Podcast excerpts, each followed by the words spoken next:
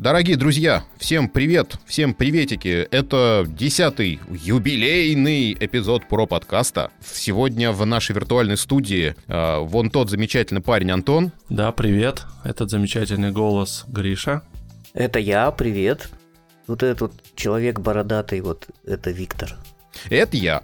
Мы записываем про подкаст только для того, чтобы разобраться, что это такое подкастинг и как сделать собственные проекты лучше. У нас это у Антона с Гришей замечательный подкаст под названием «Проекция бесконечности». А у Виктора замечательные два подкаста. Это типа новости и тирольский подкаст. Да, а, мы достаточно регулярно собираемся вместе, чтобы обсудить какие-то вопросы, а, какие-то темы, которые нас волнуют. И сегодня я предлагаю... Продолжить. Продолжить разговор про монетизацию своего подкаста. А, в прошлый раз мы говорили о Патреоне, то есть о слушателях, которые готовы вам заносить деньги и нам. А сегодня поговорим о тех, кто в корыстных целях готов заносить деньги, да, о рекламодателях. Да, то, что мы так сильно не любим, это реклама. Но вначале, да, э, мы в прошлом, в конце прошлого эпизода говорили о том, что у нас теперь есть небольшая темка в начале, как бы для затравочки, и в прошлый раз мы решили обсудить, а, когда же когда же правильно говорить о Патреоне.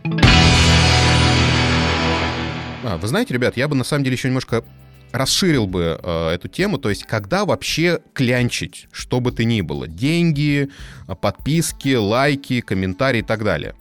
Так. Ну да, это вопрос такой скользкий, я бы так сказал. Ну, то есть, соответственно, есть как бы три варианта. То есть больше нет. В начале в самом, в середине и в конце. А, по статистике конец, как правило, не дослушивают. То есть, когда начинается вот уже финальная часть, народ выключает. Э, никаких подтверждений этому, этому у меня нету, потому что э, мало какие хостинги поддерживают э, дослушивание, вот эту вот шкалу, как на YouTube, но мы как бы ориентируемся опять же на YouTube, потому что на YouTube так и делают. То есть как только начинается финал, все выключают. Могу сказать за себя, я вот э, слушаю некоторые подкасты, я действительно мотаю, когда они начинают перечислять всех супер патреонов аналогично, то есть я понимаю, что там все конец, больше ничего такого прям полезного не будет, я тоже переключаю на следующий подкаст, на следующий эпизод. В начале тоже же возможно, прям сразу, прям с самого начала. Проходите на наш Patreon. Да, нет, можно это сделать без проблем, только единственное, если ты начнешь перечислять всех своих патронов, которые тебе там задонатили больше всех, то как-то это отталкивает, мне кажется, начального слушателя. Он придет и заходит сразу Patreon, Patreon. Да, мне кажется, это вообще просто признак плохого тона. Да, и я не слышал, чтобы кто-то так делал.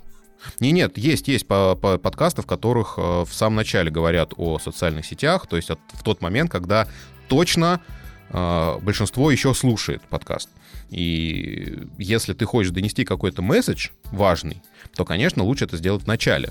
Но если смысл об этом говорить в каждом выпуске, непонятно. То есть, смотрите, так, у меня вот, я долго думал об этом, и у меня мысль такая родилась, что если у тебя подкаст молодой, то есть ты начинаешь только свой путь, то, наверное, не стоит вначале говорить сразу просить денег. Но если, соответственно, подкаст уже набрал место, так скажем, достаточное количество постоянных слушателей, тогда можно, они все равно уже с вами. Ну, это понятно, это очевидно, потому что если ты молодой подкаст, а тебя еще никто не знает, и непонятно, что ты вообще из себя представляешь. То есть, кто тебе захочет вообще вот так вот, э, по сути, заносить, если тебя никто не знает, правильно?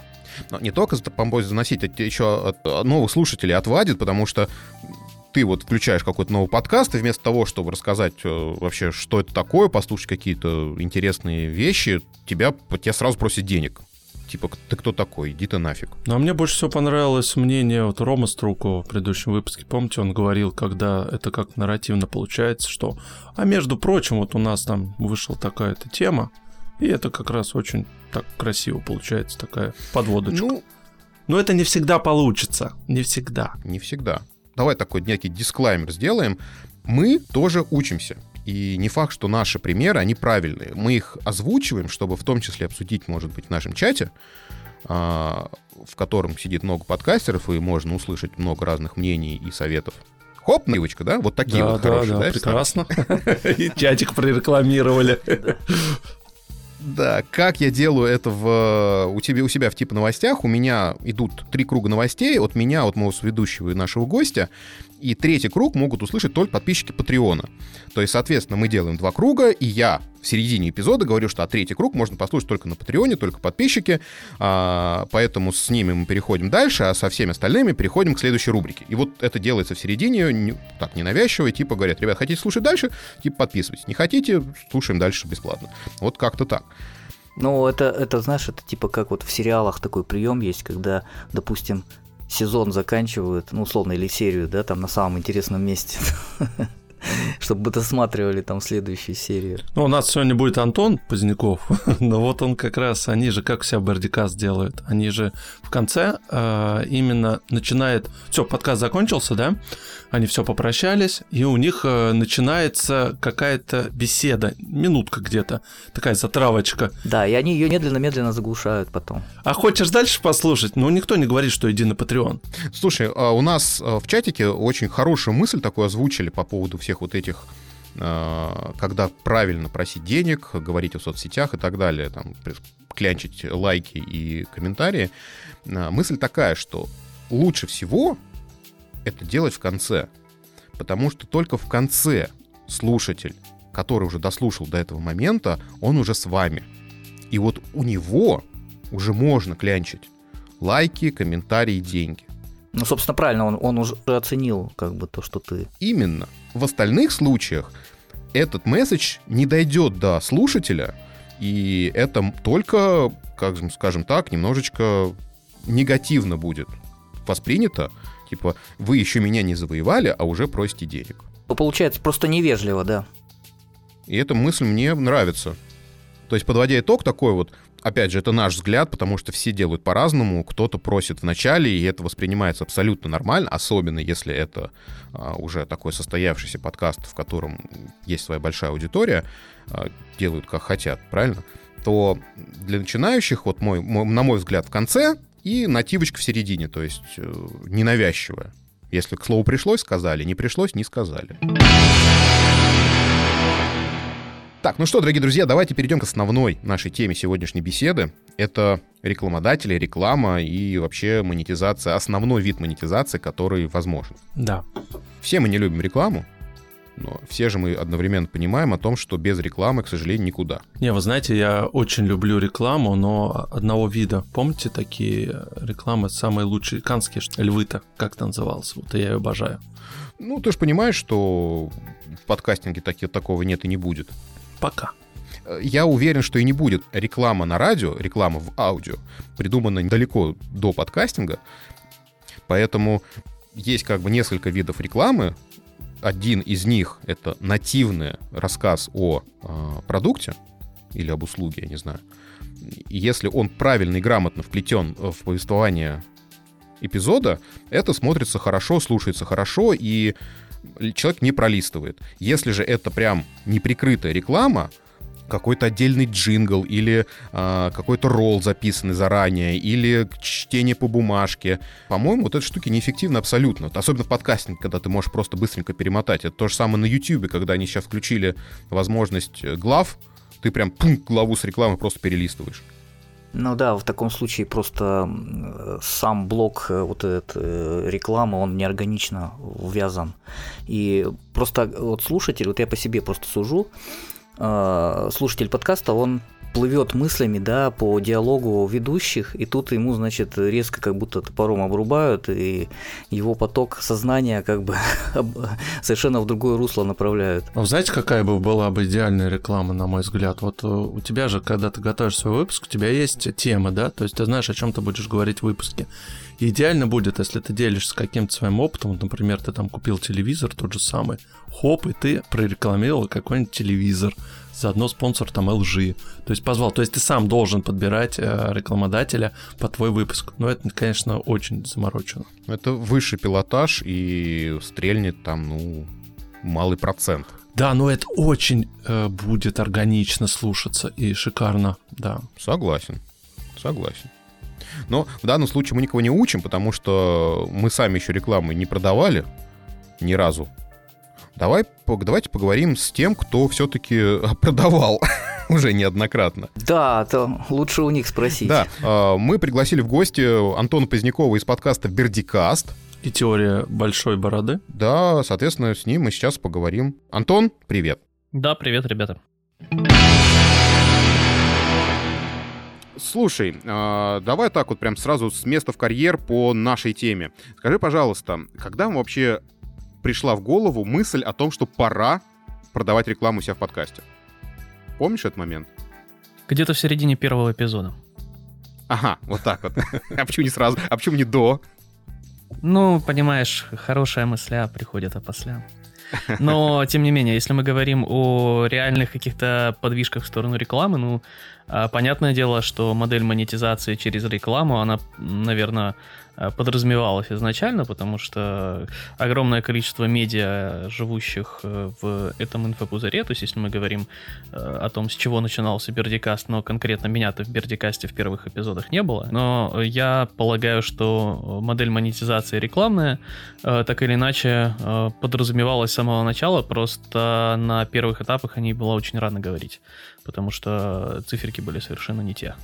Да и, наверное, состояние рынка на тот момент э, рекламного не сильно располагало, чтобы заходить в подкасты. Слушай, а когда циферки пришли к тому моменту, то есть э, какие, какие они были? Была немножко вот такая неприятный момент, когда наш хостинг Glipsyn перешел на э, другую метрику, он начал считать уникальные скачивания, те, которые сейчас являются стандартом де-факто, а угу. В э, подкаст-сообществе, да, то есть вот та самая IAB э, сертификация пришла на Lipsyn, и то, что раньше называлось прослушиваниями, а потом стало э, уникальными скачиваниями, у нас упало типа в 4 раза. Вот это был Ой. такой момент, когда ты такой думаешь... «А, Катастрофа, да? Можно было продавать вот эти циферки, а теперь новые, они как-то не очень красивые. А какие вот, циферки но... были? А, по-моему, речь тогда шла, у нас тогда было прослушивание тысяч там 40-50 на эпизод, и потом такой бах, и в 4 раза срезало. Ох, да, слушай, прям такая катастрофа получается так в голове-то. Да это больно очень, конечно. Да, это был такой переломный момент, э, но, э, как видишь, мы оправились.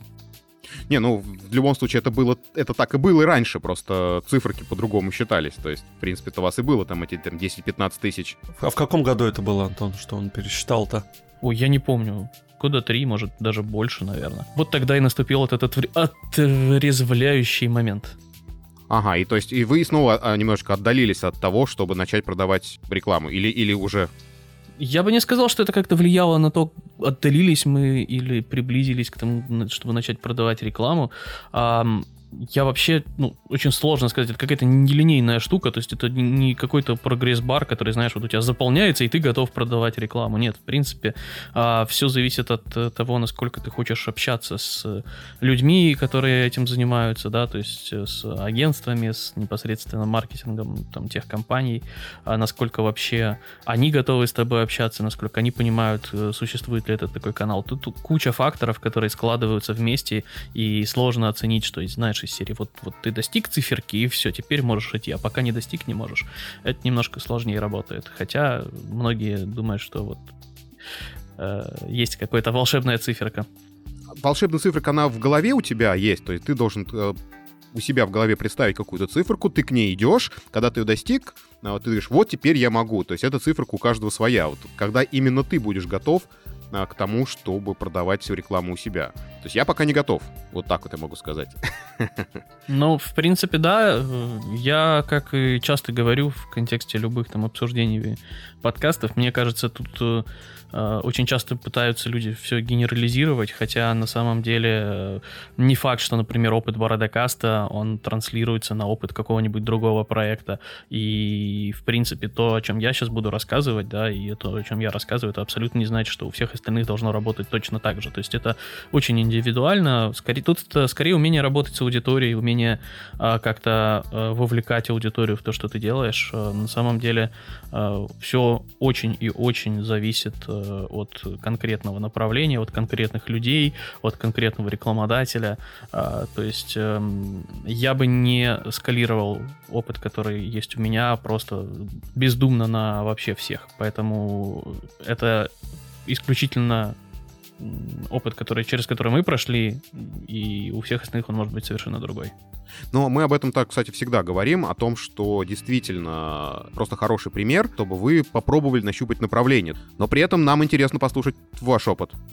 Да, безусловно. Я просто к тому, что часто приходят в те же чатики, ну, люди и спрашивают, вот у меня там 2000 прослушиваний, а могу ли я продавать рекламу, если да, то пос- э, сколько за нее брать? Ну, это же типа очень мало входных данных. Ну, то есть правильный ответ можешь, а можешь не продавать. Как хочешь, твое дело. Да, можешь продавать, можешь не продавать. Она может быть эффективной, может быть неэффективной. А, Это может зависит от того, какую рекламу ты хочешь продавать, в каком виде, как у тебя выстроено э, общение с аудиторией, насколько ты вообще ее чувствуешь и понимаешь. А, Возможно, если у тебя там аудитория, ну, там классический какой-нибудь пример, да, если у тебя слушают а, 2000 человек из там э, топ Forbes, то, э, естественно, на них можно продавать очень даже успешно рекламу, а, которая будет им релевантна и будет и тебе полезно, им полезно, и рекламодателю полезно. А может у тебя а, подкаст ни о чем, и у него там 2000 прослушиваний, и его, в принципе, слушают там, знаешь, через раз.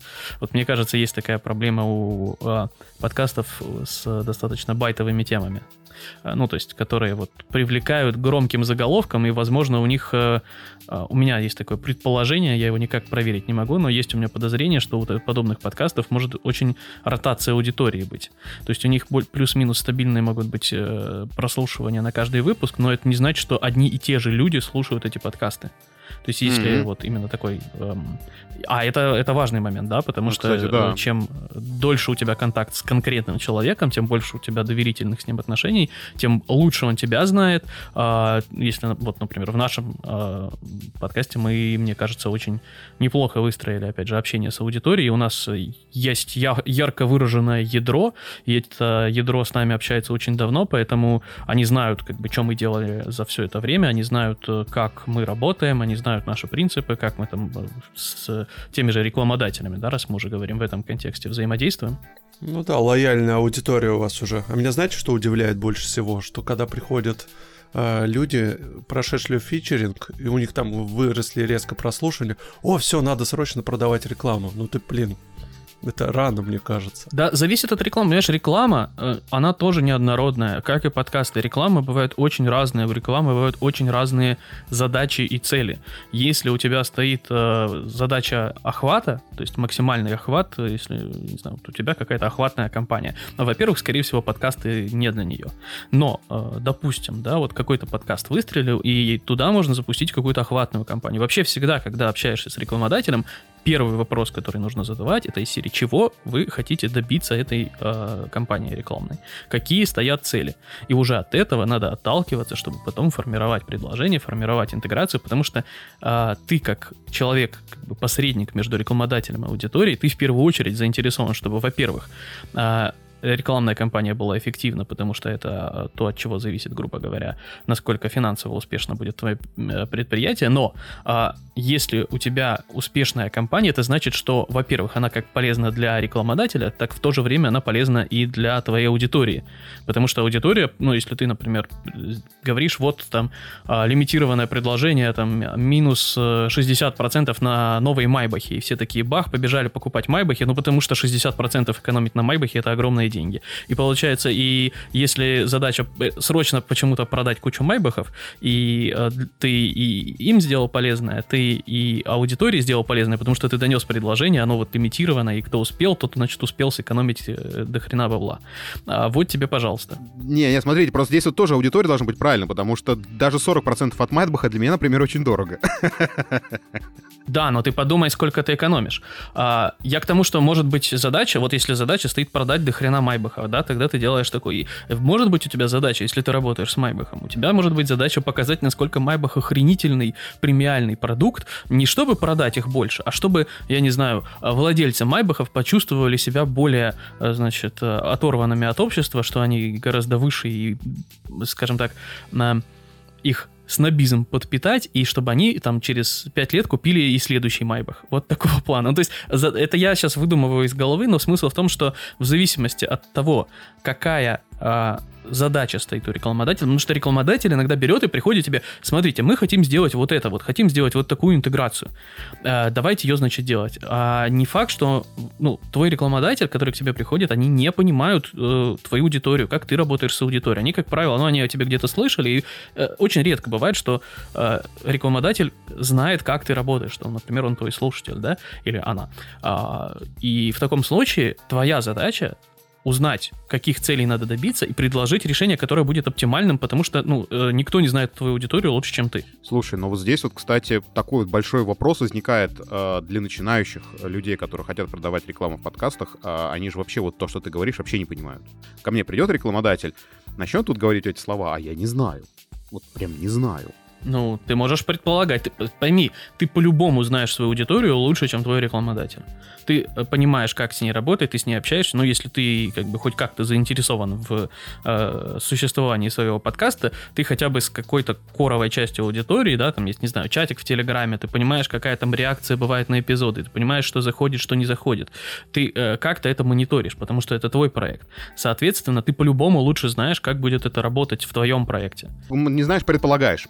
Ну да, у тебя, как, то есть ты не факт, что знаешь наверняка, но твои предположения о том, что сработает, а что не сработает, с гораздо большей вероятностью окажутся верными, чем предположения рекламодателя. Это я к тому, что если если к тебе приходит девочка из агентства и говорит, вот у нас есть вот такой текст, давайте вы его зачитаете, э, это не значит, что надо бежать и зачитывать этот текст, потому что, вот, например, в нашем случае мы никогда не читаем текст по бумажке, это, во-первых, очень слышно, во-вторых, наша аудитория к этому не привыкла, и если э, какой-то рекламодатель будет настаивать на том, что мы зачитали конкретный текст, э, мы либо откажемся, либо будем убеждать, что нет, это, это у нас так не сработает, основная проблема, которую я в данном случае вижу, что зачастую те, кто приходит к тебе с запросом о рекламе, они могут быть либо не заинтересованы напрямую в результатах компании, они могут быть, если это агентство, зачастую агентство просто им нужно раскидать бюджет, отчитаться, показать отчетики с инфографикой заказчику, и все, и они в шоколаде. Вот у них есть проторенная дорожка.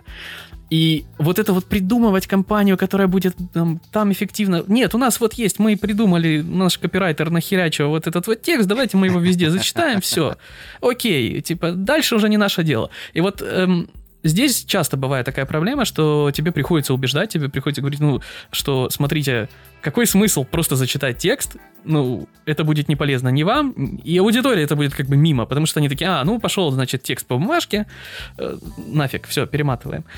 Здесь есть просто такое еще, ну, вот, недопонимание, да, что компания рекламная должна быть эффективна только для рекламодателя. Нет наоборот, эффективная компания, ты заинтересован в этом в первую очередь, потому что если компания эффективная, значит, она была полезна слушателю, значит, твой слушатель а, не просто, значит, просидел и такой, знаешь, а, а, окей, сейчас реклама, но это чтобы, типа, было что на жопу надеть в полный штанов у ребят, поэтому давайте посижу, послушаю. Ну, то есть, в идеале это же вин-вин ситуация. Ну, то есть, ты как бы такая сваха, которая сводит э, рекламодателей и а, аудиторию. Если э, ты сваха, в которой э, все там на одну ночь потрахались и разошлись, ну хреновая ты сваха. А тут напрашивается вопрос, какие виды интеграции бывают в подкастах? Ну, у вас как минимум. Но у нас есть вот основные форматы. У нас есть рекламный слот, в котором мы какое-то э, сообщение от рекламодателя транслируем. У нас есть модуль. Э, модуль э, часто воспринимается как 40-минутная реклама, но нет, это не так, а, потому что а, в модуле мы, а, опять же, какое-то сообщение транслируем, и а, мы а, выбираем, то есть а, вместе с рекламодателем мы выбираем какую-то интересную тему, которая как-то коррелирует с этим сообщением. То есть это не значит, что рекламодатель контролирует весь вот этот модуль, нет, мы с ним выбираем тему, Дальше мы работаем в этом контексте, то мы делаем какой-то интересный контент при поддержке этого рекламодателя, плюс, естественно, сообщается э, какой-то отдельный маркетинговый месседж. А, ну и есть спецвыпуск, это когда весь выпуск посвящен какой-то теме. Опять же, тему, мы выбираем только тему, мы не работаем, мы не зачитываем тезисы рекламодателя весь выпуск. Нет, это работает не так. Мы делаем контент, который мы бы сделали и а, без рекламодателя, но здесь мы делаем его с рекламодателем. Давно это э, пытался сформулировать, да, как определить, что такое хорошая интеграция, что такое плохая. Вот э, хорошая интеграция это если ты, э, ну, именно тематическая, да, в том случае, модуль или э, special, а если ты убираешь э, рекламное сообщение, убираешь отсюда рекламодателя, ты бы все равно выпустил такой кусок контента. Э, вот если так это работает, это хорошая интеграция. М, это хорошая метрика такая, да. Слушай, а ты помнишь э, вашу первую проданную рекламу? Нет, э, первую проданную ре- рекламу я не помню. Однако я могу точно сказать, что переломный момент был, э, когда мы нашли э, Сейлза. Угу. Это Леша Казанцев, просто волшебный человек, который, по сути, нам обеспечил всю нашу работу, потому что мы все участники да, Бородокаста на момент, когда мы приходили к этому решению, мы четко понимали, что никто из нас не любит этим заниматься, не любит общаться с рекламодателями, не хочет этого делать, а, соответственно, делать это из-под палки, ну, это какое-то издевательство, поэтому мы кинули клич среди слушателей, сказали, что вот, если среди вас есть человек с опытом и человек, который хочет этим заниматься, то, пожалуйста, мы можем принять в команду. К нам пришло несколько человек из э, слушателей, мы провели небольшие собеседования, и вот с тех пор мы работаем с Лешей. Леша просто волшебный человек, я же говорю. Он, э, по сути, является э, гарантом всех наших реклам, которые сейчас проходят, и это человек, который взял на себя э, этот, э, безусловно, очень сложный труд. Смотри, а, есть подкасты, в которые рекламодатели приходят сами. Или вот целенаправленно человек ищет. Вот у вас в каком процентном соотношении вот эти вот истории? То есть э, приходят ли вообще к вам люди со стороны и сами говорят, мы хотим у вас разместиться? Да, конечно, приходят. Я не- могу так сходу тебе сказать, сколько процентов. Мне кажется, а, больший процент все-таки, когда мы э, кому-то э, приходим с предложением, потому что, как правило, а, самые, как мне кажется, хорошие интеграции получаются, когда ты придумал идею, не знаю, ну вот если мы там о теории большой бороды, да, говорим, там, как происходит исследование ядра Земли. И ты такой начинаешь думать, ага, вот классный выпуск, вот надо до хрена пор- поресерчить, куча работы, давайте найдем под него рекламодателя. Э, Накидывается идея, кому это может быть интересно, и мы приходим уже с идеей, да, э, и в этом плане это, наверное, самый приятный для нас способ, потому что мы четко знаем, что мы хотим сделать, и если с каким-то рекламодателем у нас совпадают взгляды в этом плане, то есть они говорят такие, да, блин, крутая идея, давайте делать, вот вам, значит, чемодан баблища. И мы такие, ура! И, и все довольны. В идеале нативочка бы. А, Зачастую э, мы как-то приходим к э, каким-то брендам и там, агентствам, которые нам интересны по той или иной причине. Ну вот, мы знали, например, там, вот, хотим поработать, я не знаю, с э, NVIDIA, да, мы пришли к NVIDIA и говорим, вот, хотим сделать то-то, то-то. Они такие, да, окей, нам это интересно. А зачастую мы, э, например, э, приходим, может быть, не с конкретной идеей, но мы знаем, что нам может быть интересен рекламодатель, а мы приходим и говорим, привет, ребята, мол, давайте сделаем что-нибудь крутое вместе, расскажите, что вам нужно, какие у вас сейчас маркетинговые цели стоят, давайте мы под ним придумаем, что под них придумаем что-то классное. А, Это тоже, ну, то есть это вот то, о чем я говорил, что нужно, как правило, отталкиваться от маркетинговых целей. Ну и плюс, если к тебе кто-то приходит, э, бывает, опять же, по-разному. То есть это может прийти, к тебе прийти а, какое-то агентство, например, с уже готовой идеей. Иногда агентство приходит просто спрашивает, а сколько у вас прослушиваний, а что вы, сколько вы хотите по деньгам. Как правило, это просто сбор информации э, широкие, одинаковые предложения ссылаются абсолютно всем, и ничем это ни у кого не заканчивается. Зачем такое проводится, я э, догадываюсь, но мне это не нравится. Ну, рынок, так. наверное, следует. Да, да, но если рынок исследуешь, ну ты напиши, я исследую рынок, скажите, что у вас сколько. А вот это вот, э, мы хотим сделать у вас интеграцию Майбаха, а давайте, ну, кстати, я думаю, относительно недавно, да, приходило всем от Lexus предложение. И явно все рассчитывают, что, о, ну сейчас классный бренд, наверное, у него много денег, сейчас все, зашлем быстренько ответ, а потом все, тебя тупо игнорируют. Слушайте, а кто у вас медиакит придумывал? Да, потому что мы сейчас смотрим с Антоном на, на ваш медиакит, он красивый очень, он прикольный, он прям вот Мгм. такой продающий. Ну, его и я рисовал. Ну, то есть я вот сейчас смотрю, это 7 страничек, это красивые картиночки, это инфографики, какие-то таблички, и все это при- прикольно сделано. Ну, на мой вкус, может быть, чуть-чуть э, много текста, но при этом я же не знаю, я же не рекламодатель, то есть, может быть, как раз этот текст и нужен. А Вы как-то это все выкристаллизовывали сами или где-то сперли идею и потом развили ее? Нет, нет, это, этот, этот медиакит делался с нуля, э, он делался в Word. Потом экспортировался как PDF, собственно, там же он и обновляется периодически. Э, я не могу сказать, что он какой-то супер э, идеальный, наверное, дизайнеры, если вы они это почитают, они будут немножко плеваться, ну и пофиг, он работает. Это главное, что нужно от медиакита, это довольно функциональная штука. И ее функция объяснить рекламодателю, что такое подкасты, кто такие мы в этих подкастах, что мы можем делать, ну и какие у нас показатели. То есть донести какую-то первичную информацию о том, что мы делаем, ну и показать кейсы. А, собственно, показать кейсы работает из вот отдельной страничка. У нас есть отдельная страничка с рекламой на сайте. Так что если кому-то из рекламодателей что-то интересно, там есть э, описание наших форматов, описание того, кто мы такие. Медиакит это все-таки, наверное, такое более, э, более глубокое ныряние в то, кто наша аудитория, какие у нас там охваты, э, какие у нас э, прослушивания и что такое подкасты в принципе. Потому что многие рекламодатели не знают, что такое подкасты в принципе, им нужно это дело объяснять. Ну, в данном случае я сейчас э, немножечко сделаю такую ремарочку, да, для начинающих подкастов, которых пришли к, в, к выводу о том, что готовы продавать рекламу. Э, вот пример э, медиакита и вот странички рекламной от Бердикаста я считаю как бы хорошей стартовой площадкой, где почитать, посмотреть, как это можно сделать.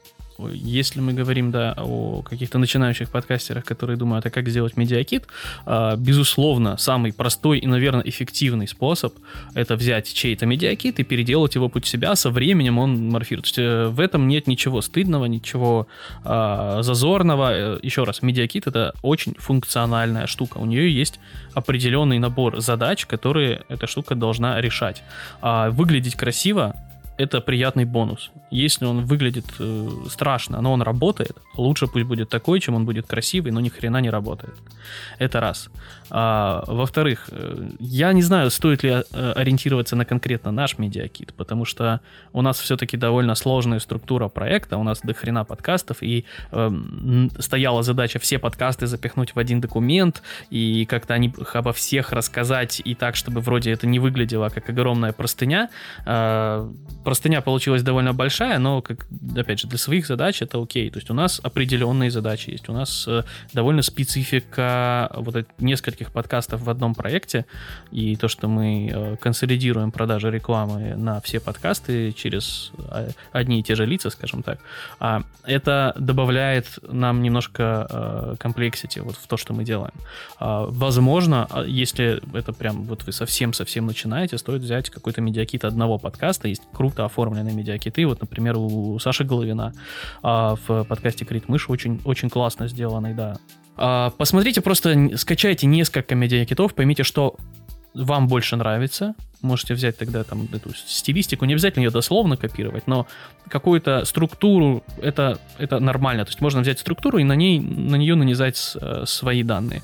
И нужно очень хорошо понимать, опять же, это, э, наверное, для этого нужно немножко пообщаться с рекламодателями, какую задачу должен решать ваш медиакит. Потому что медиакит — это просто документ. Он может решать разные задачи.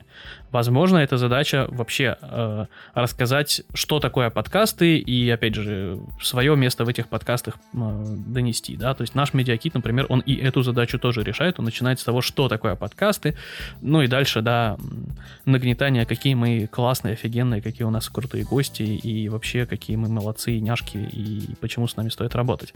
А Медиакит может решать задачу исключительно э, рассказать о форматах, которые у вас есть, э, подключить кейсы да, для э, пущего, э, пущего примера. Да? Ну вот у нас на той же страничке у нас, например, показаны кейсы. У нас э, именно страничка на сайте в первую очередь про кейсы. Медиакит это уже больше про аудиторию, да. Возможно, вам нужен медиа, возможно, вам нужно две версии медиакита, типа короткая, супер короткая, там, где будет ваше прослушивание, кто у вас рекламировался, все, Возможно, э, нужна более длинная версия. Вот если вам нужно, если вы понимаете, что там рекламодатель вообще не отстреливает, о чем идет речь, вот ему нужно рассказать, что подкасты это, в них работают вот такие вот такие форматы. То есть, например, там а, какой-нибудь там Raid Shadow Legends в подкастах, наверное, не будет работать, потому что это не охватная компания, потому что здесь э, работают другие механики взаимодействия с аудиторией.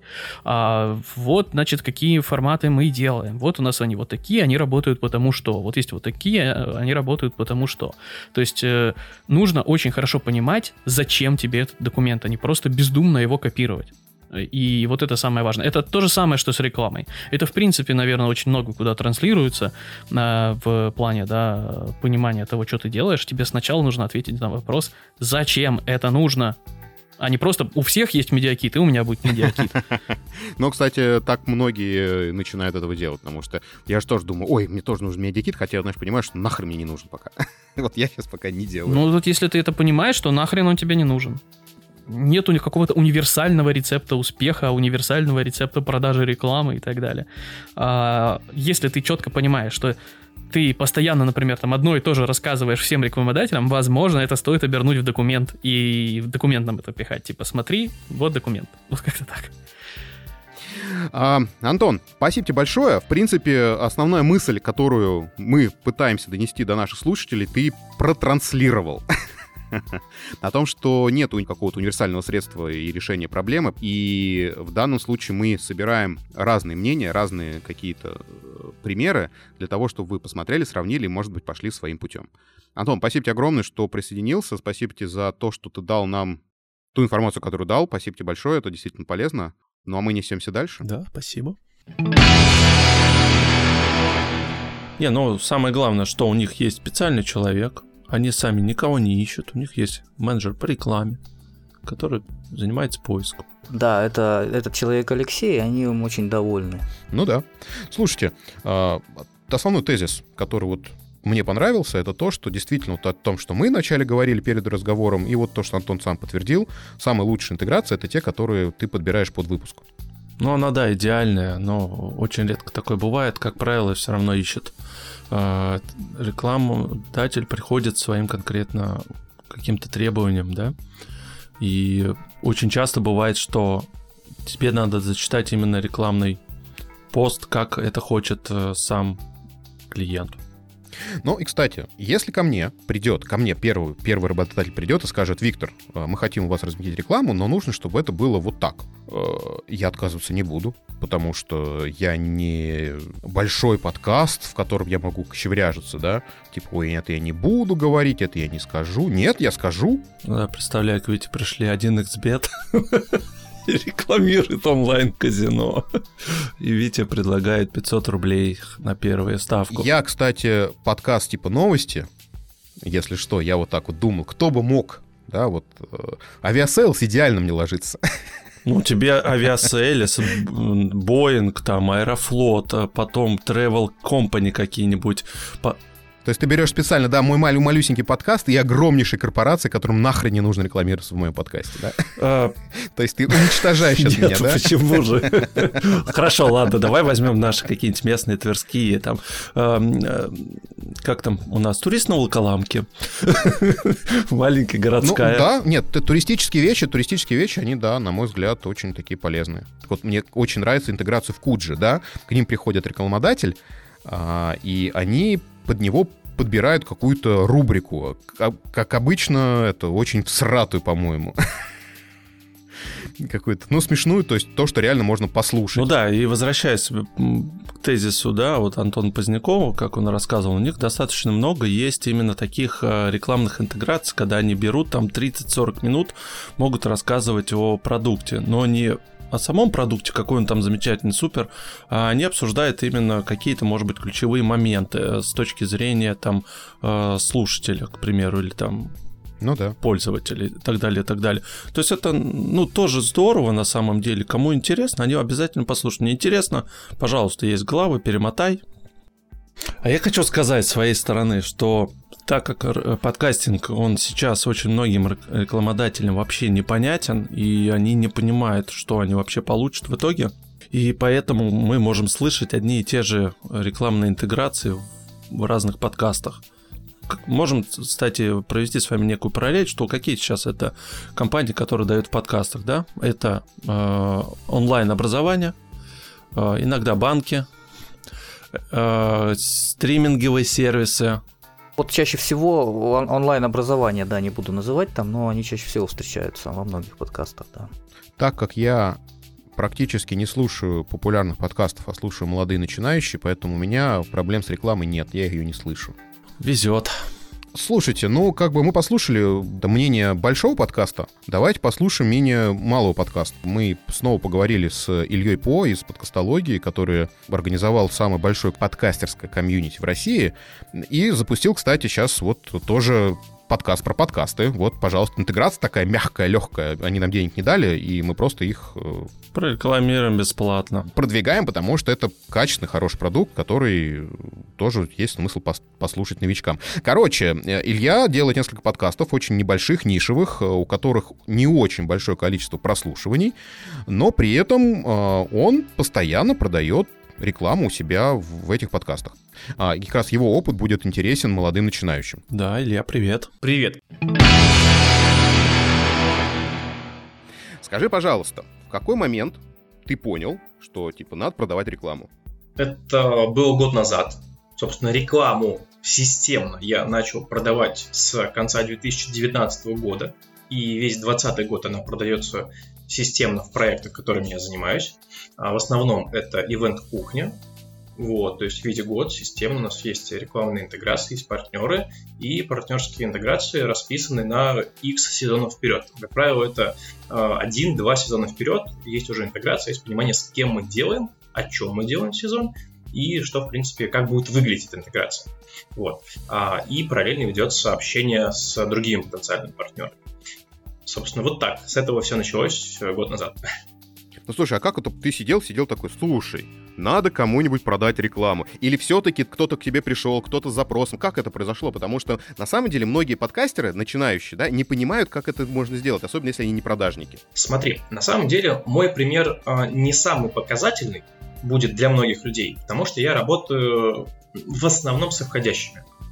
И продажа рекламы началась у меня тоже с входящих. Мне просто написали в Фейсбуке, то, что я, здравствуйте, слушаем ваш подкаст, вот у нас есть такой-то блог, такой-то продукт, интересно было бы э, как-то взаимодействовать. Мы созвонились, пообщались и поняли то, что можно сделать там совместный сезон, например, в партнерстве.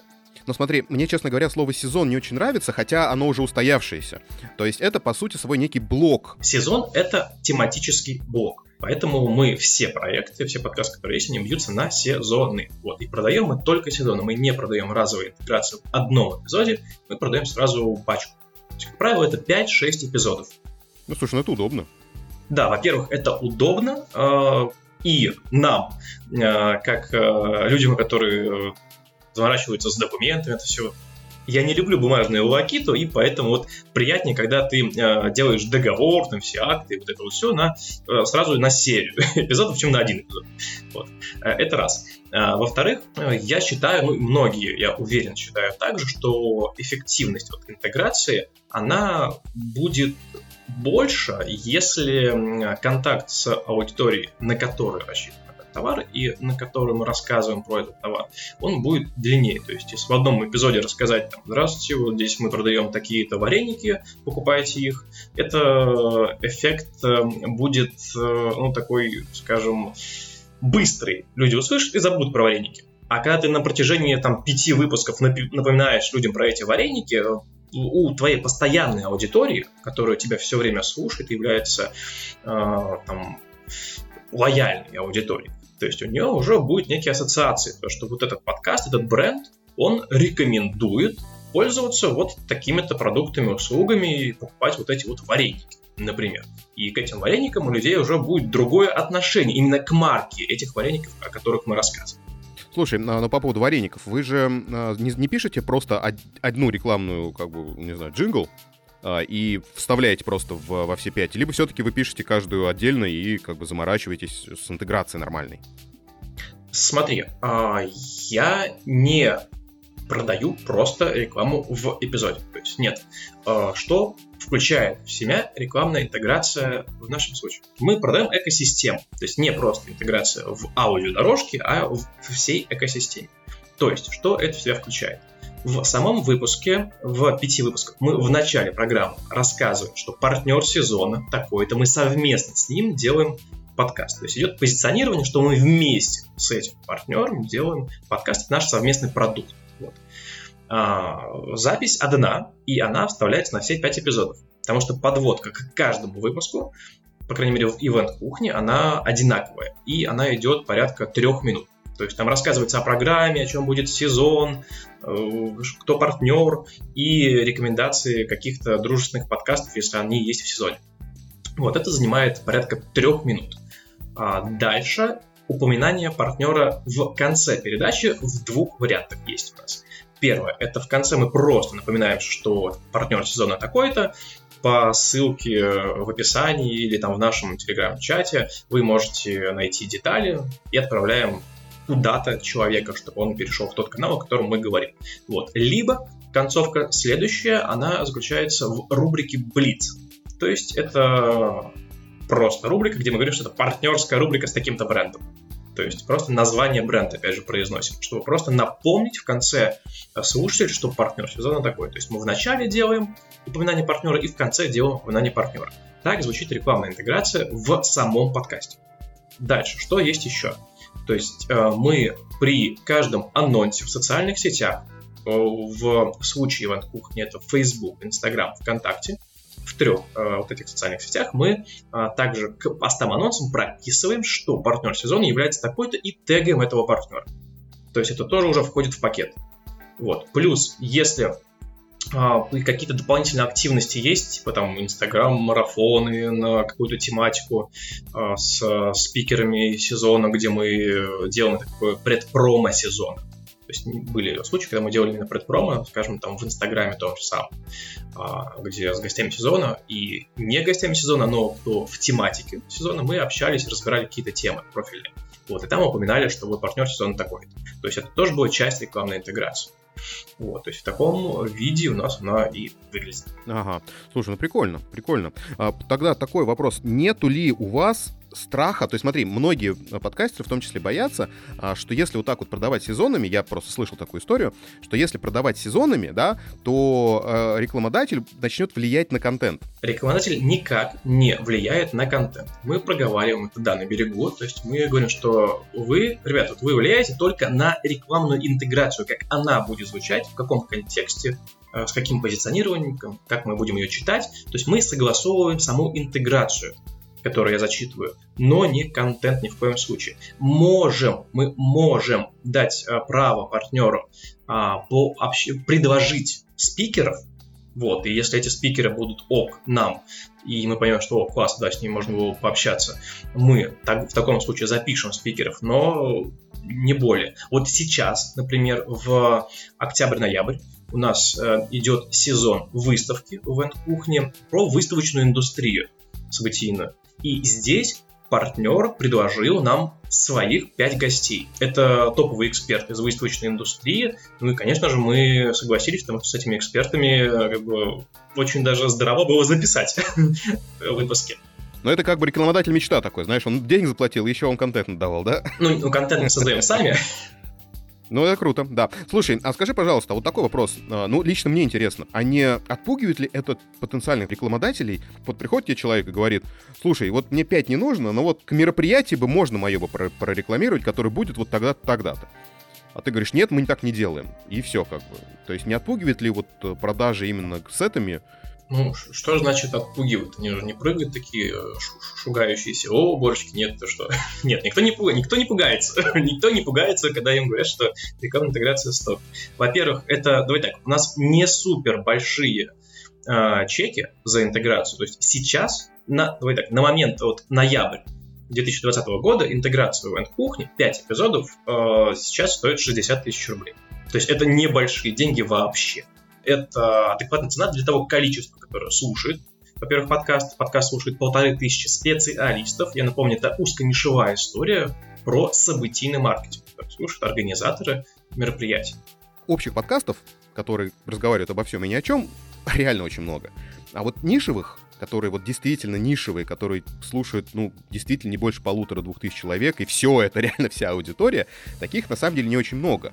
И получается, что даже в таких случаях можно продавать себя и э, свое творчество за деньги. Это же круто. Естественно. Именно поэтому мы запустили еще серию узконишевых подкастов. Относительно недавно. Так, а, давай следующий вопросик. То есть смотри, ты рекламодателей не ищешь, они сами к тебе приходят рано или поздно. Чаще всего, ну так, чаще всего. В где-то 80% случаев это все входящие. Остальное это просто теплые такие контакты общения. Ага, то есть, э, в принципе, ты можешь прийти к кому-то, скажешь, не хочешь рекламу? Ну, это может быть человек, с которым мы и так общаемся, например, он в индустрии, и мы как-то в процессе диалога выясняем то, что, о, классно вообще вот такую, такой проект, такую интеграцию делать совместно. И народ соглашается, соответственно, вот за эти вот деньги. Да, собственно, мы и делаем интеграцию. Слушай, а, тогда такой вопрос. Смотри, 60 тысяч рублей — это реклама на блок. А если, допустим, ты двух возьмешь э, рекламодателей, которые тебе будут спонсировать? А, у нас был сезон с двумя рекламодателями в начале года. А, один за деньги, другой по бартеру продукции, но тоже на такую же сумму. Вот там другие чеки были, но вот, тоже все, все, все получилось классно. Я почему так спрашиваю подробно вот именно про какие-то такие истории, потому что действительно твой подкаст «Ивент Кухня», он блин, показательный. Он прям в этом отношении очень простой э, для понимания и по реализации, потому что если вы делаете подкаст про оловянных солдатиков, блин, идите к производителям. Вы же всех их знаете. То есть вот, вот или там, я не знаю, занимаем про, про ремонт автомобилей. Твой кейс вот показывает о том, что это несложно. То есть надо просто поговорить. И, может быть, люди прям согласятся, может, они этого искали. Вот я как раз на это, на, как раз про это, про эту простоту, про структуру и как вообще работать с рекламодателем, я на интенсивах своих рассказывал. Я их больше не провожу, я их больше не провожу, поэтому, поэтому, ты рассказал, поэтому и рассказал. А, ты, у тебя были такие некие интенсивы именно по, по рекламе, по, по созданию собственного бренда и позиционированию перед рекламодателями. Это я сейчас как правильно помню, да, то есть то, что ты говорил в рекламе своей. А, и ты там рассказывал простые вещи, с помощью которых можно получить своих рекламодателей. Слушай, а у тебя сколько интенсивов было? Пять групп. Знаешь, в курсе кто-то уже получал э, рекламу, следуя твоим советам? Да, были, конечно, были кейсы, кто получал рекламу. Можно в чате написать, там сразу ребята напишут. То есть те, кто начал применять то, о чем я говорил, у них э, был ну, результат в том или ином виде. Угу. Слушай, а, это последний вопрос на сегодня, да, а какие бы советы ты дал начинающим подкастерам узконишевым, а, чтобы получить рекламу? Э, понятное дело, не надо сейчас пересказывать весь интенсив, просто в двух словах какие-то такие простые штуки, э, которые, на твой взгляд, лежат на поверхности, просто о них надо сказать. Чтобы получить рекламу в подкасте, друзья, нужно иметь насмотренность и наслушанность. Что я имею в виду? Например, мы когда делаем какой-то контент, вот мы говорим про узконишевые истории. И, как правило, если автор создает какую-то узконишевую историю, это означает что? Что он является человеком, который знает контекст, который сейчас происходит. Он знает, что вообще творится в той а, нише, о которой он говорит, которую он разбирает. То есть он знает ресурсы, отраслевые какие-то порталы, блоги, формы, мероприятия, конференции. В общем, все, что происходит, всякая движуха, всякий контент индустрии, он знает, куда, зачем бежать. И на, всем, а, на всех этих порталах, мероприятий можно смотреть, а, кто является партнерами тех или иных там, сайтов, мероприятий, а, о ком пишут в индустрии, о каких компаниях кто является полезными в той или иной индустрии, о которой идет речь. Вот, то есть мы смотрим, кто рекламируется и составляем некий такой список в Excel из компаний, которые активно рассказывают о своем бренде на ту аудиторию, которая нам интересна. И этот список и будет являться, являться э, списком потенциальных партнеров, к которым можно обратиться и предложить э, интеграцию. Это такой, если вот говорить про самый супер простой очевидный способ. Я понял. То есть, в принципе, по практика показывает, сначала ты на эту узкую нишевую аудиторию становишься известным, и либо к тебе сами придут, либо бы тебя слышали, и очень просто, это уже не холодный звонок. То есть не будет такого, что э, покупайте наш под, рекламу в нашем подкасте, а вообще что такое подкасты, да? Смотри, здесь э, вот по поводу этой истории, там, входящий, не входящий. Да, у меня есть просто определенный там бренд, определенные тусовки, поэтому я работаю со входящими. Но если бренда нет, это не означает, что нельзя продавать рекламу. Здесь просто вопрос в ресурсах, которые есть на начальном этапе. То есть, если у вас есть какая-то медийность в определенной тусовке, вам, да, вам легче продавать рекламу. Если медийности нет, что вы делаете? Вы берете и просто больше времени тратите на то, чтобы найти потенциальных партнеров и предложить им конкретное, сделать им конкретный офер. То есть надо написать угу. э, не 10 людям, а 100 людям, чтобы получить там продажу. Там, не... Тот да, же результат. и будет тоже результат. Просто для того, чтобы получить результат, нужно э, затратить больше времени. Угу, угу. Не, ну просто в данном случае, как бы, э, наш нынешний разговор вытекает плавно из предыдущего, э, когда мы говорили про продвижение. То есть, если ты себя немножко продвинул, ты уже становишься известным в, э, в той самой тусовке, для которой ты делаешь свои подкасты, то рекламодатель найти намного проще, потому что про тебя 100% уже слышали. Да, конечно. Вот и все. Вот такой последний, прям последний вопрос. Скажи, пожалуйста, как ты думаешь, в какой момент можно задуматься о продаже рекламы у подкаста? Смотри, задуматься можно на стадии зарождения идеи о том, что в этом проекте будет зарождаться реклама. Это идеальная схема. То есть у нас сейчас запускается, сказал, несколько проектов, и в этих проектах они еще не опубликованы, но в каждом из проектов продано по два сезона. Вот. И как бы подкаста еще нет, но сезоны уже проданы. И это, в принципе, рабочая схема. Но, но, но, но, давайте сразу поясним. То, что стоит так делать, если есть у вас определенный э, бэкграунд, который позволяет показать э, потенциальным партнерам, какой результат вы сможете достичь. То есть мы все-таки продаем не какое-то пустое там место, не воздух. То есть мы, у нас есть гипотезы, которые мы можем обосновать. То, что вот этот проект, мы его сделаем, он принесет там вот такие-то цифры. Мы можем достигнуть такого-то результата.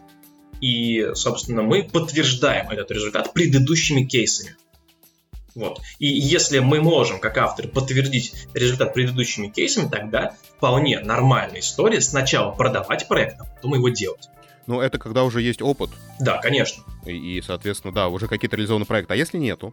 Ну, вот смотри, то есть я пришел в подкастинг, э, начал делать какой-то проект, потихонечку, если я адекватный, здоровый человек, ну, потихонечку совершенствуюсь, то есть там покупаю микрофон или там э, накрываюсь одеялом, как сейчас, э, для того, чтобы там выдавать какой-то более качественный звук, более качественный контент, уже знаю, как общаться с людьми. И вот в какой-то момент наступает, когда я понимаю, ага, у меня есть, допустим, адекватная аудитория, я уже могу дать адекватный а, пример своих подкастов, и вот теперь я могу продавать рекламу. Как ты думаешь, какой момент это может быть? Смотри, опять же, а, все зависит от того, насколько детально и хорошо ты знаешь свою целевую аудиторию. И если мы говорим про а, какой-то узконишевой подкаст, где там аудитория супер понятна, например, производители мороженого, например, слушает твой подкаст. То есть нам понятно, к кому идти и о чем говорить этим людям. Потому что вот нас слушает такая-то аудитория, а ваш клиент как раз является этой аудиторией. Вот у нас там такие-то цифры, вот столько-то людей слушает. Мы эти цифры показываем.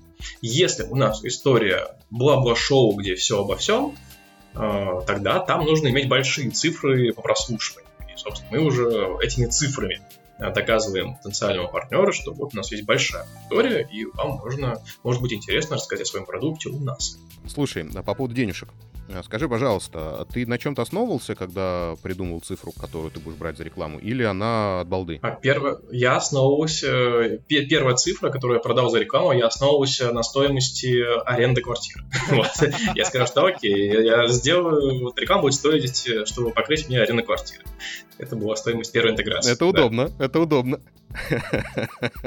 То есть вот так вот, вот таким вот образом можно считать. Потому что сейчас, опять же, в подкастинге существует такая, не знаю, миф, не миф, а, что берут по там что 2-3 рубля за прослушивание.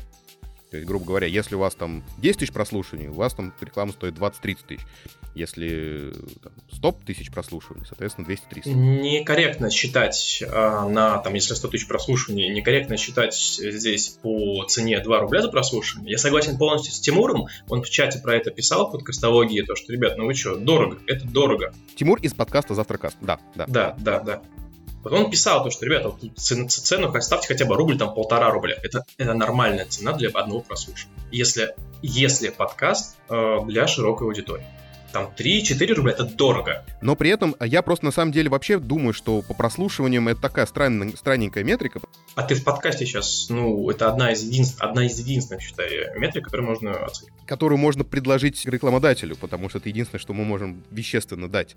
Вот смотри, ты основывался на аренде квартиры. Сейчас 12 тысяч э, — это ты, ты же тоже основывался на какую-то цифру, ты выбирал именно за эпизод? Она у меня потихоньку росла. То есть я просто потихоньку поднимал чек и смотрел, как реагируют э, потенциальные рекламодатели. То есть у меня реклама постоянно, э, цена на рекламу растет.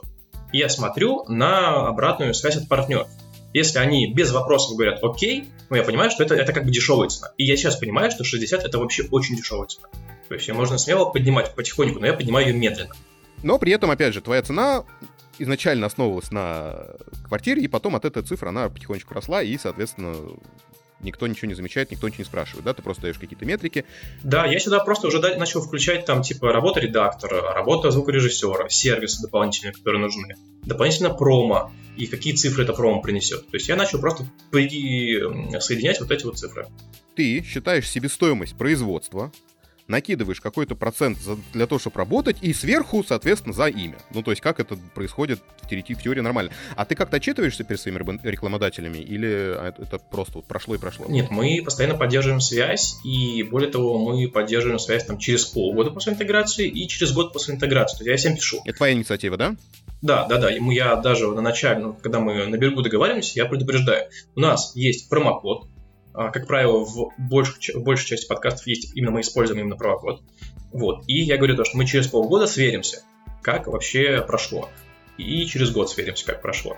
Вот, и мы, ну, собственно, остаемся на связи, там, следим друг с другом в социальных сетях, общаем, продолжаем общаться, в каких-то, возможно, других проектах там э, делаем коллаборации, друг друга там поддерживаем информационно, как минимум. Но это вещь, на самом деле, очень правильная в плане э, поддерживания собственного бренда. То есть не только в подкастинге. Давай. Смотри, здесь важно. Важно. Я почему говорю? Ключевое слово партнерство. Не продажа рекламы. Я везде говорю, мы, мы заключаем партнерство. И вот это партнерство, оно как бы э, под, в себе подразумевает долгосрочную коммуникацию с брендом, с представителями этого бренда. То, что мы продолжаем общаться и после интеграции, и, собственно, друг друга поддерживаем. Это, кстати, очень хороший совет для молодых, небольших подкастов, которые действительно направлены на, какие-то, на какую-то одну аудиторию. Слушай, а ты даешь какие-то медиакиты своим рекламодателям? Э, ты вообще представляешь, как это должно выглядеть? Медиакит такое, такое классное, модное слово медиакит. Я даю, друзья, Google Doc. Google Doc я даю рекламодателям. У меня на полторы странички Google Doc. Что ты там пишешь? Я там пишу, собственно, даю ссылку на программу. Я пишу, кто аудитория подкаста. Также прописываю, как звучит рекламная интеграция, даю ссылки на примеры, чтобы можно было послушать на конкретные фрагменты, чтобы можно было послушать, как она звучит. Прописываю, э, что в себя включает наша рекламная интеграция, она состоит там из нескольких пунктов.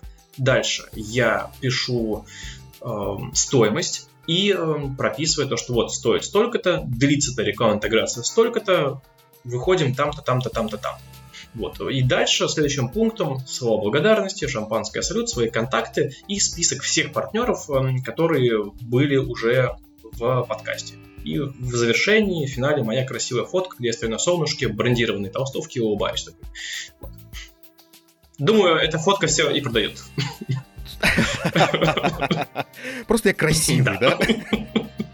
Слушай, а ты неужели не пишешь количество прослушиваний на эпизод, вот всю вот эту штуку, которая обычно Пишу, пишется? пишу, пишу, пишу. Количество прослушиваний я пишу. А, да, пишется, да, да, есть, да? То есть в том в пункте, что, получа, э, что получает, я прописываю количество... Как, а, как измеряем. Извиняюсь, я забыл еще один пункт, как мы измеряем.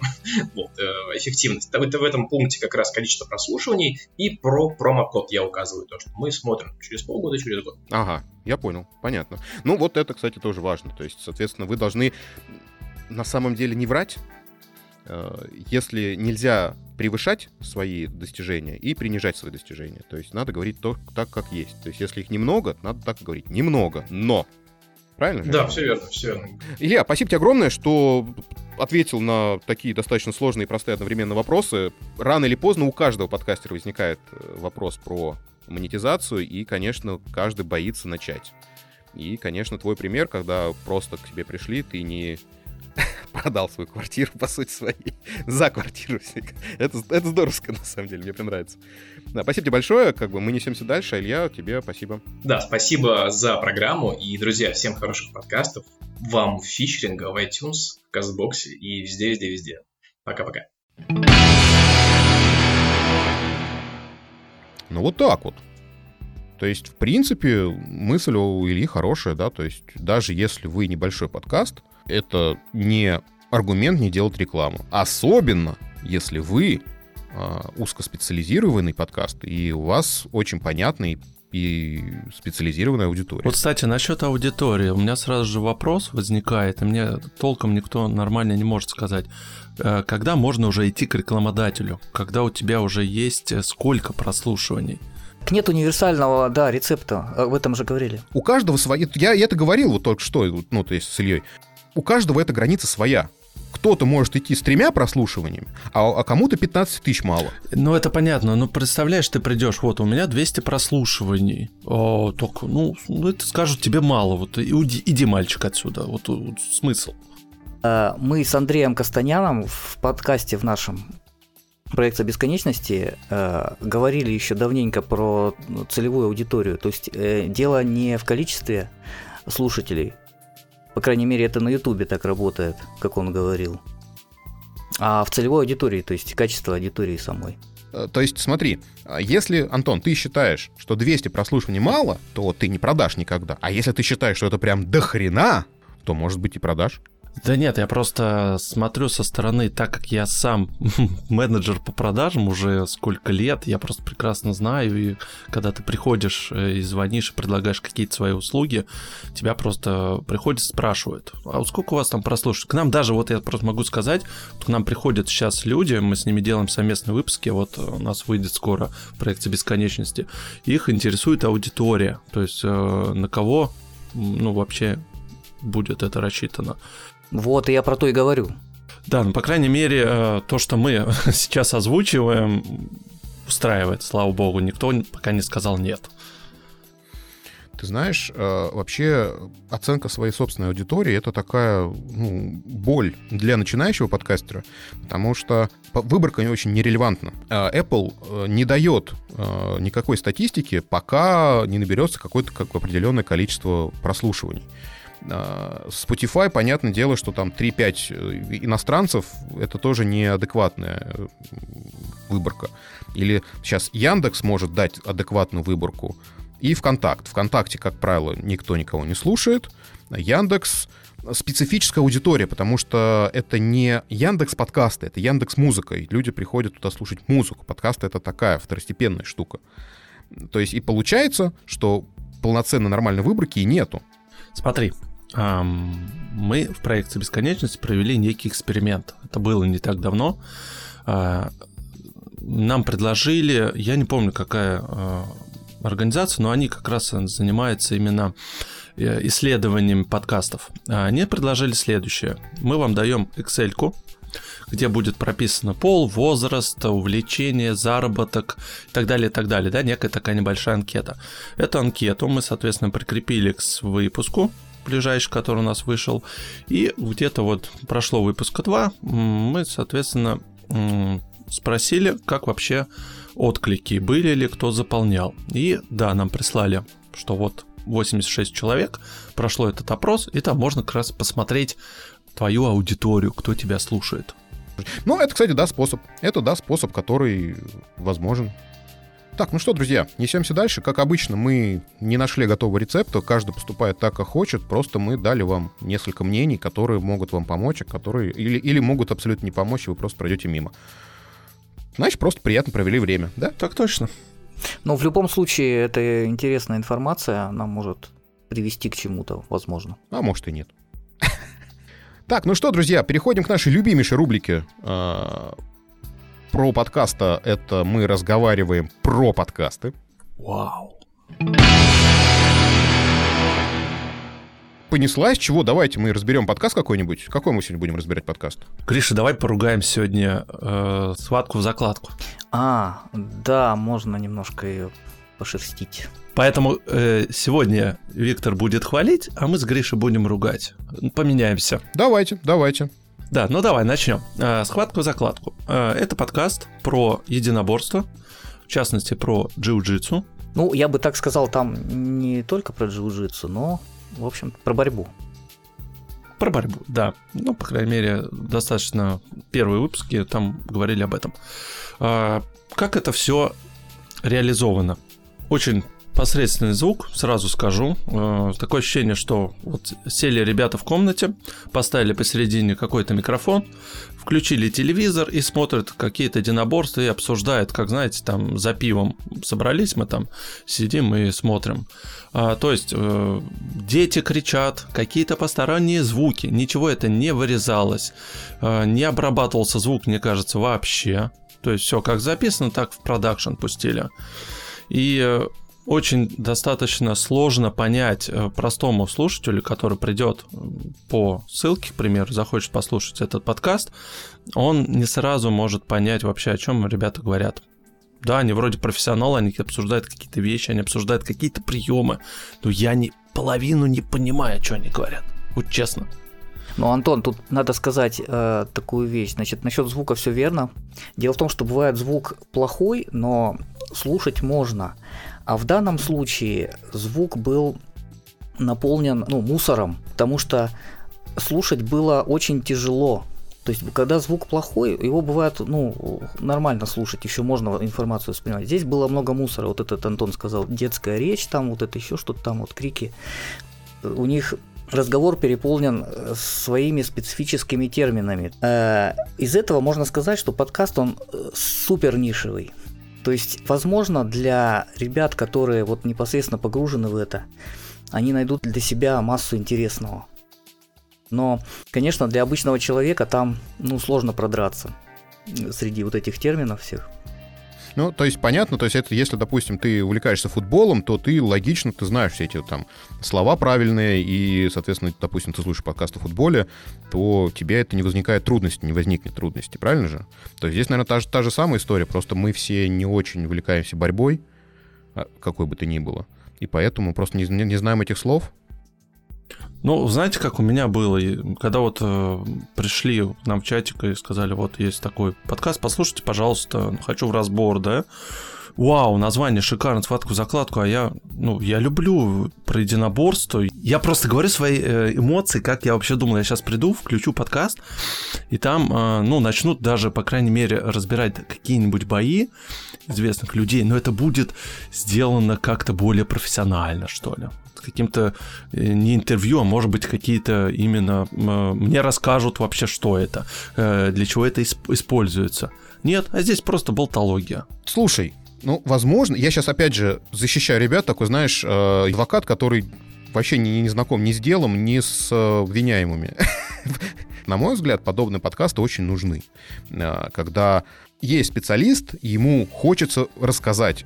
И пусть пока ребята нащупывают свой путь. И в данном случае наша критика может помочь направить в нужное русло. То есть, допустим, если ребята хотят обсуждать бои в том виде, в котором они есть, и с теми словами, которые есть, это, наверное, правильно. Ну, слушай, это для ребят, которые вот этим занимаются, да, если у них э, изначально вот э, цель такая была, тогда к этому все окей, претензий нет.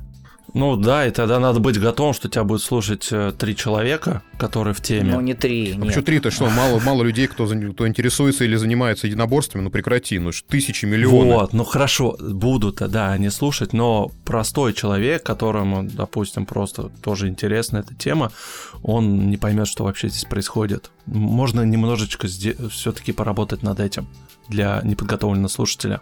Я не знаю, есть ли подкасты у нас еще про, про именно про бойцовые виды спорта? Я не слышал. Но это ж круто. Нет, это ж круто. Это я только за. Я только за нишевые вещи. То есть это прям прикольно.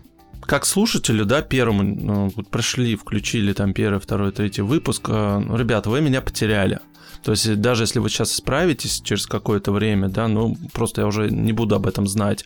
Я считаю, что надо все-таки, ну, с самого начала делать хорошо. Да.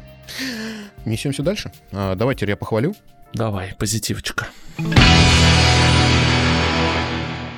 Есть э, прекрасный подкаст про кино. А, он называется «Кульминация». Это подкаст от создателей сайта climax.press. Хорошее название. Климакс. Это кульминация, оказывается, перевод. Для меня это тоже было абсолютно какое-то удивление, что, оказывается, кульминация — это именно это климакс. Опять же, это такая рисковая штука, называть так сайт. Ну, кликбейт, можно сказать. Так, так тебе придет не совсем та аудитория. Э, Слов из песни не выкинешь. С английского клаймакс переводится как кульминация. С другой стороны, это отличное название для как подкаста, так и сайта про кино.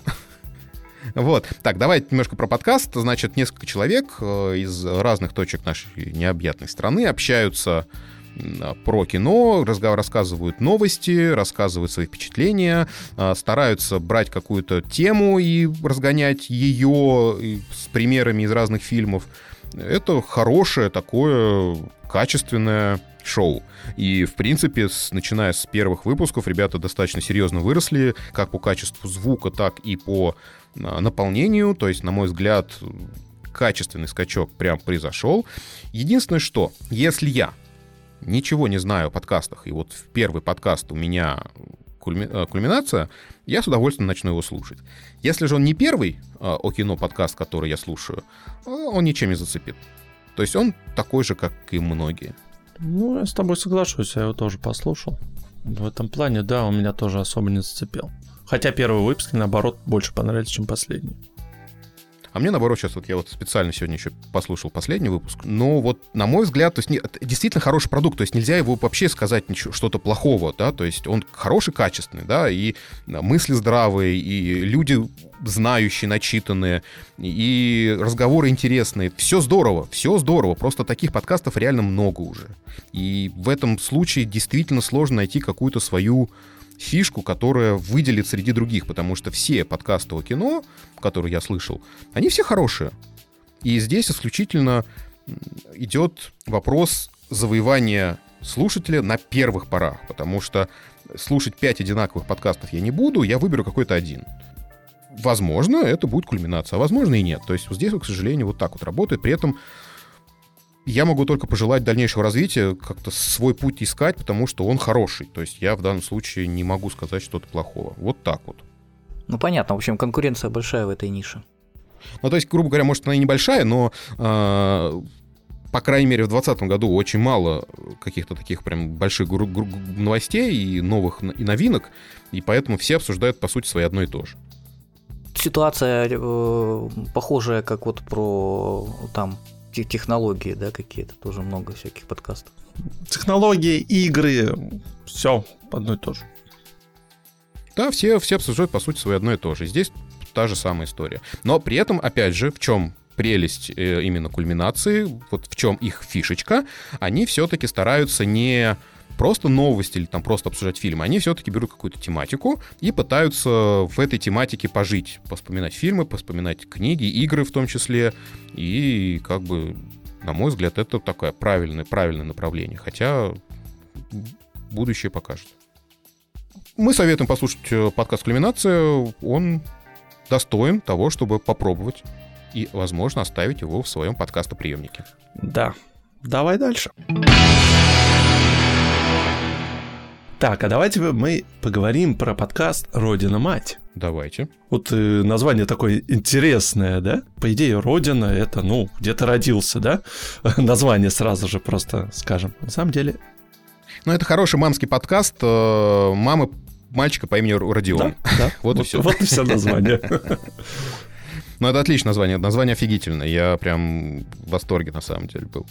А ты знаешь, мне даже на самом деле очень нравится, как Александра вот именно ведет подкаст с такой э- энергетикой, прям интересно такой аудиодневник, она рассказывает все, как э, у нее происходило с ребенком, куда она его водила, а, свои эмоции, впечатления. Ну, это достаточно было интересно послушать. Я согласен, э, я сам отец ребенка, и мне все вот эти вот детские темы, в принципе, интересны, а если это действительно еще хорошая подача, это прям э, здорово. Я на- Са- Сашу хочу похвалить, ну, со, со своей колокольни за э, дошкольное э, время, потому что там мне нравилось чуть больше, чем это сейчас происходит сейчас, но это, опять же, какое-то некое развитие, и не мне судить, как правильно куда развиваться. А, Очень хорошее музыкальное оформление, а, очень грамотные, интересные мысли, то есть реально интересно слушать. Есть здесь как бы не скажу, что он прям сильно выделяется среди других мамских подкастов, но при этом он приятен и его интересно слушать. Мне знаешь, что именно очень понравилось э, в этом подкасте, что он э, ни к чему тебя не призывает, он не учит тебя, как правильно воспитывать детей, либо еще нет. Ты просто видишь э, со стороны, как я сказал, это аудиодневник, ты просто вот слушаешь Сашу и понимаешь, вот а, она вот так делает. А правильно она делает, неправильно, ты уже сам решаешь. Да. И при этом, я говорю, мне очень нравится то, что она экспериментирует и не останавливается на какой-то одной фишке. То есть она постоянно ищет что-то новое, и это тоже здорово. Саша, не останавливайся. У тебя очень хороший подкаст, да. Нам нравится. Другое дело, что действительно он очень похож, и он очень нишевый, и э, у него не будет никогда много тысячи просмотров, потому что темы не очень хайповые и так далее. Но это, знаешь, такие вот уютные, маленькие, приятные дневнички, когда очень маленькая, хорошая, приятная аудитория, с которой ты по-настоящему общаешься и которая дает тебе свой фидбэк. Это тоже дорого стоит на самом деле. Да, да, да. Но, к сожалению, надо быть готовым, что, как Витя сказал, да, не... Ну, аудитория может быть небольшая. Так, Гриш, ты нам что сегодня посоветуешь? Я послушал подкаст, э, который называется Женикаст. А, э, двое ведущих там. Они рассказывают, как-то не странно, о технологиях. И, на мой взгляд, они говорят э, достаточно интересно. То есть это, конечно, подкаст такой не... Ну, то есть у них немножко не хватает живости, вот. Вот так вот я бы сказал. Да, динамики. Слушай, а мне вот показалось наоборот, что это их фишка. Нет, они, понимаешь, то есть у них шутки довольно остроумные, вот надо сказать, и они э, вполне себе уместные. Может быть, просто мы избалованы, знаешь, вот э, такими вот подкастами, которые э, экспрессивной подачей, да, вот так можно сказать. А так, они вполне, кстати, они очень интересно рассказывают. То есть я могу посоветовать этот подкаст э, для сравнения хотя бы послушать тем, кто э, увлечен там технологиями, да, у кого вот в основном ну, они там про игры, сериалы тоже обсуждают. Э, про игры, да, про игры, сериалы, вот это все они тоже там говорят. Ну, то есть такие стандартные вещи в таких вот подкастах, которые затрагиваются. Вот хотя бы для сравнения, вот послушать, и возможно он зайдет. Ну, мне он, кстати, зашел намного больше, чем, э, вот опять же, известные подкасты э, про технологии. Ну, потому что у них очень интересная подача, на самом деле, она отличается от многих да, других. Да, то есть подача отличается, она такая вот действительно э, какая-то самобытная, да? Спокойная, вот они какие-то спокойные. Да, она спокойная, но почему-то, ты знаешь, мне вот именно вот э, не чувствуется драйва, динамики беседы. Такое ощущение, что, ну, ребята то ли уставшие, то ли, я не знаю, ну, как-то живости им не хватает. Ну, они рассказывают интересно, но я им не верю. Вот, вот так. А вот опять же, видишь, твое мнение. А мое мнение, что это прям охренительная подача. Они спокойны, просто два знающих человека разговаривают о тех вещах, в которых разбираются, и никакой экспрессии это не, там не нужно. И мне как раз вот эта подача прям очень зашла, и и, я им верил. Короче, вкусовщина. Ну, если Витя слушает на ускорении, конечно, там все хорошо будет, но если ты слушаешь на единице, будет немножко уныло. Кстати, да. И ты знаешь, если ты на ускорении слушаешь долгое время, у тебя э, как восприятие меняется. Может быть, может быть. Ну, в общем, на ускорении в полтора слушается идеально, ребят. Все, мы разобрались. Надо попробовать, да у них очень же много выпусков вышло, и э, подкаст менялся периодически, постоянно, то есть у них был очень качественный скачок по звуку, э, у них сменились некоторые ведущие, сейчас ребята, э, один из ведущих живет в Латвии, а второй на Мальте. Ну, знаешь, ведь мы вот с Гришей даже не смогли первый выпуск послушать, потому что мы элементарно не могли разобрать, что он говорит. Вот самый первый выпуск. Ну, в общем, очень хорошо выросли за время существования подкаста, как качественно, так и по наполнению, и выработали свой какой-то непередаваемый уникальный стиль, на наш, на наш взгляд. И в любом случае это стоит послушать, зайдет, не зайдет. То есть мне зашло, я буду дальше слушать. Ребята не зашло, не будут. Но то есть в любом случае этот подкаст стоит посоветовать. Нет, нет, он интересный, я ничего не говорю. То есть я тоже послушаю еще несколько выпусков. А первый выпуск, конечно, он, как бы можно сказать, вообще не показательный. Ну, какой первый выпуск хороший у, у каких подкастов? Угу. Да, ты прав. Да, он, он, он достойный, он очень интересный, самобытный, да. Поэтому дайте шанс. Да.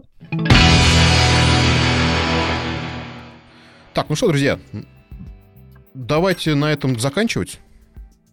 Дорогие друзья, спасибо огромное за то, что вы были это время с нами. Мы попытались разобраться в сложных вещах и не разобрались, а дали вам просто пищу для размышлений. Сегодня с вами были вон тот замечательный парень Гриша. Это я. А вот тот бородатый мужчина из Твери – это Антон.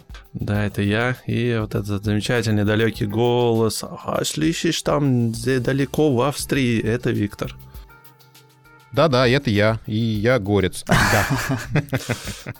А, мы делаем про подкаст для того, чтобы делать свои проекты лучше. Наши проекты — это у ребят проект «За бесконечности». У Виктора это два подкаста, Тирольский подкаст и типа новости. Слушайте, они классные. И вот, кстати, к вопросу о том, что мы дважды сказали о том, что слушайте наши другие проекты. Скажите, кстати, в чатике в нашем, а, как вы считаете, нормально то, что мы дважды рассказали в начале выпуска и в конце выпуска о том, что у нас есть свои подкасты и слушайте их? А, в чатике можно обсудить а, вопросы которые мы обсуждали сегодня, в других выпусках, задать вопросы другим подкастерам, получить ответы, фидбэки и так далее. Это там весело, интересно и полезно. Да, Заходите к нам в чат, не стесняйтесь, пишите. Будем рады помочь э, и в то же время выслушать любую точку зрения. Все, друзья, всем пока, всем счастливо, всем до следующего раза. Услышимся. Пока-пока. Пока. -пока. Пока.